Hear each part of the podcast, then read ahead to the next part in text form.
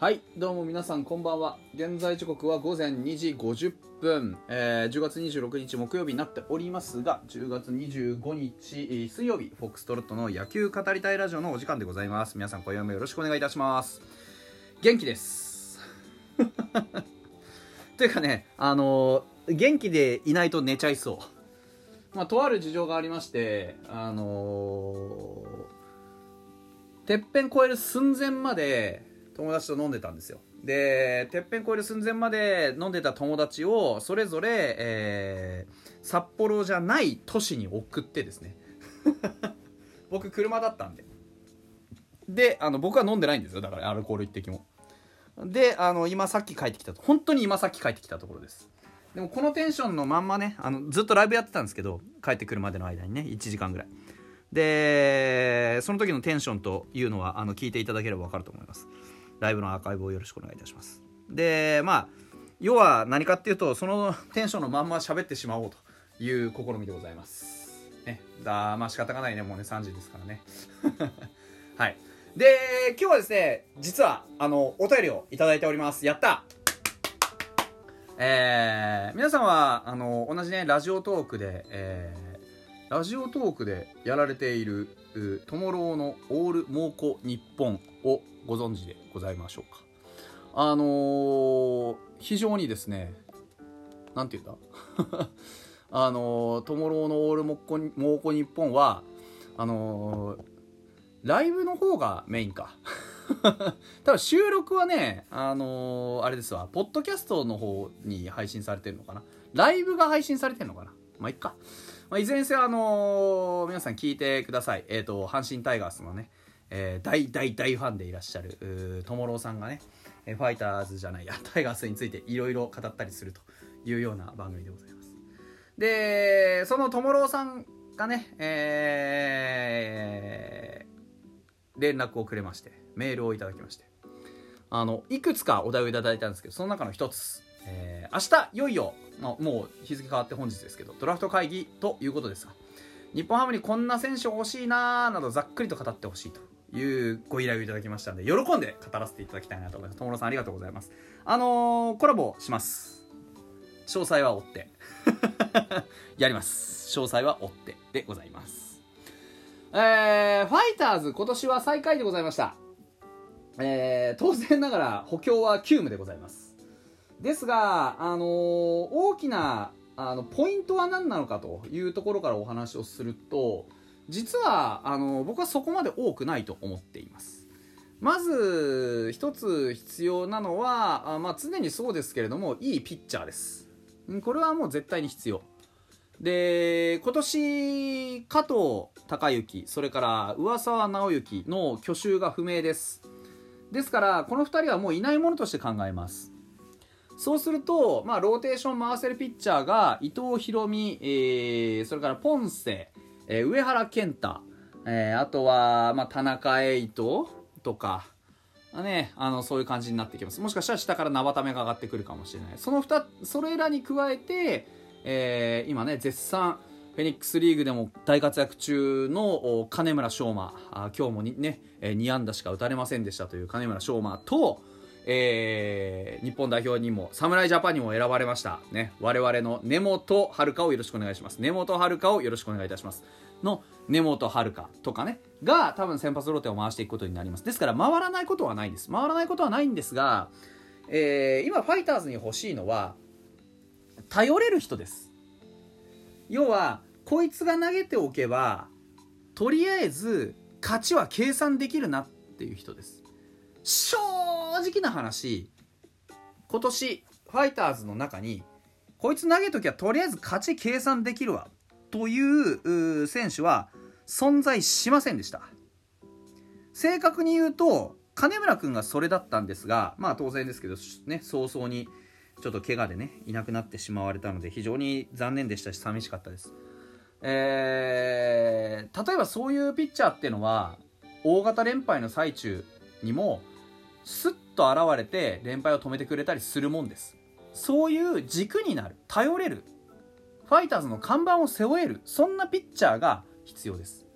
金村君来季僕はそうなるんじゃないかと思っていますがそういう選手はいくらいたっていいそういう実力のある選手はいくらいたっていいかなというふうに思います。ですから、えー、先発ローテを回れる軸になる右の本格派が欲しいというのは僕の常々の願い。ですね。うん。であとは例えば左にしろ右にしろ全然構いませんけどタフなリリーフが欲しいです。今年ねあのー、やっぱり見ていて思ったのはタフなシーンをギリギリで徳俵一つで切り抜けられるようなそういうリリーフっていうのがうちには足りてません。間違いなく足りてない。例えばですけど宮西なんかはね非常にあのー、経験も豊富ですし投球術も豊富引き出しもたくさんあるしあのなんせやっぱり抑えることができます。ただやっぱり今年はねコンディションがなかなか整ってこなかったのか少し打ち込まれたりすることもありました。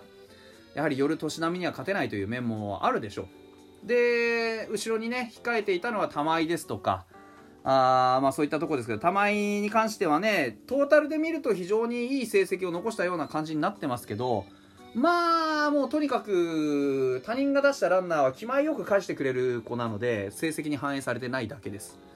うん、ですからそういったところも含めて本当に厳しい場面をしっかりと切り抜けられるだけの実力のあるもしくは決め球のあるもしくはコントロールのある何でもいいです。必殺の仕事ができるそういうリリーバーが欲しい、うん、この2つですね。絶対的な軸となり得る先発もしくはリリーバーというのはこれはやはり確保したいところどっちかでもいいです。どっちかでもいいから確保したいなというところですね。野手でいうとねポジションでいうと薄いのはやっぱり二遊間なんです。結局今年も二遊間をがっちりと固定することはできませんでした。あまあ奈良間だったりね加藤豪介だったり、えー、上川端大悟だったり、えー、あと何ですか？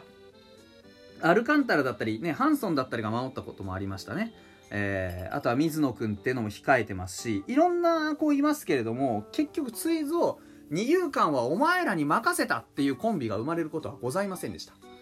ですから、そういう意味で言うと、二遊間を担える人材というのは潰しが効くので、あの、いくらでもいていいです。特に二塁に関してはね、なんか軍事に任せてみようとか、そういう話も出たぐらいには、あのー、もう全然話にならないという状況でした。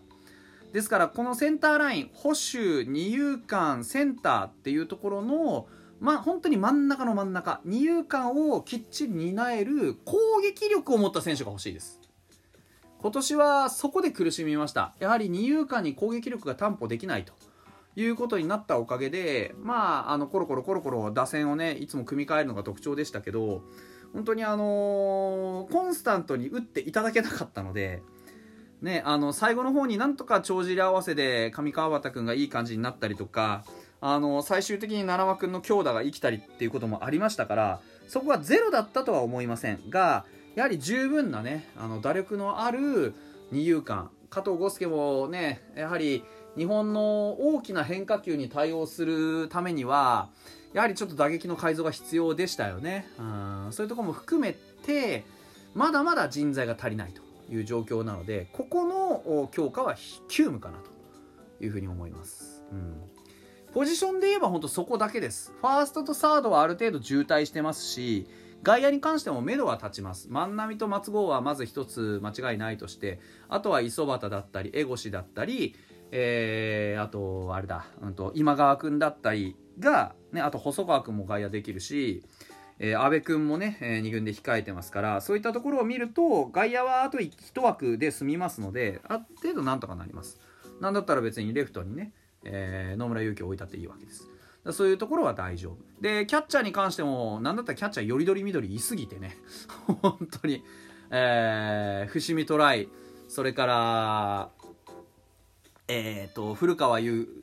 古川雄大もそうですし、えー、郡拓也もまだキャッチャー登録できるところでもあります。それからタミヤ優愛、ね、ここ最近非常に目立ってきています。もうそうですし、えー、まだ清水だっていますしアリエル・マルティエスも軍事も使えます。ってなるとキャッチャーは本当に渋滞してます。ですからあのー、特にいらないかなとは思います。下位で1人若い子を取ってもいいかもしれないね、うん、というのはあるかもしれ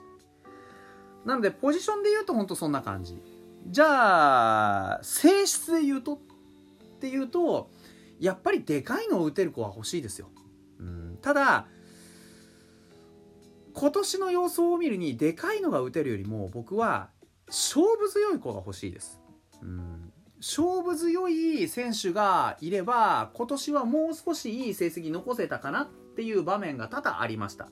やはりあのー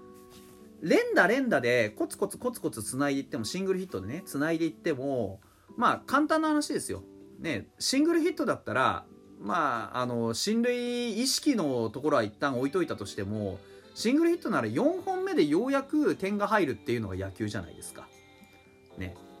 で、ただ、ツーベースだったら2本で点入るんですよ。だからランナーを溜め込むのはいいんだけど誰が決めるんだってことなんですよね。うん、だからランナー溜め込む前に誰が決めるのか決めるっていうことのできる勝負強い選手が欲しい。うん、それがあれば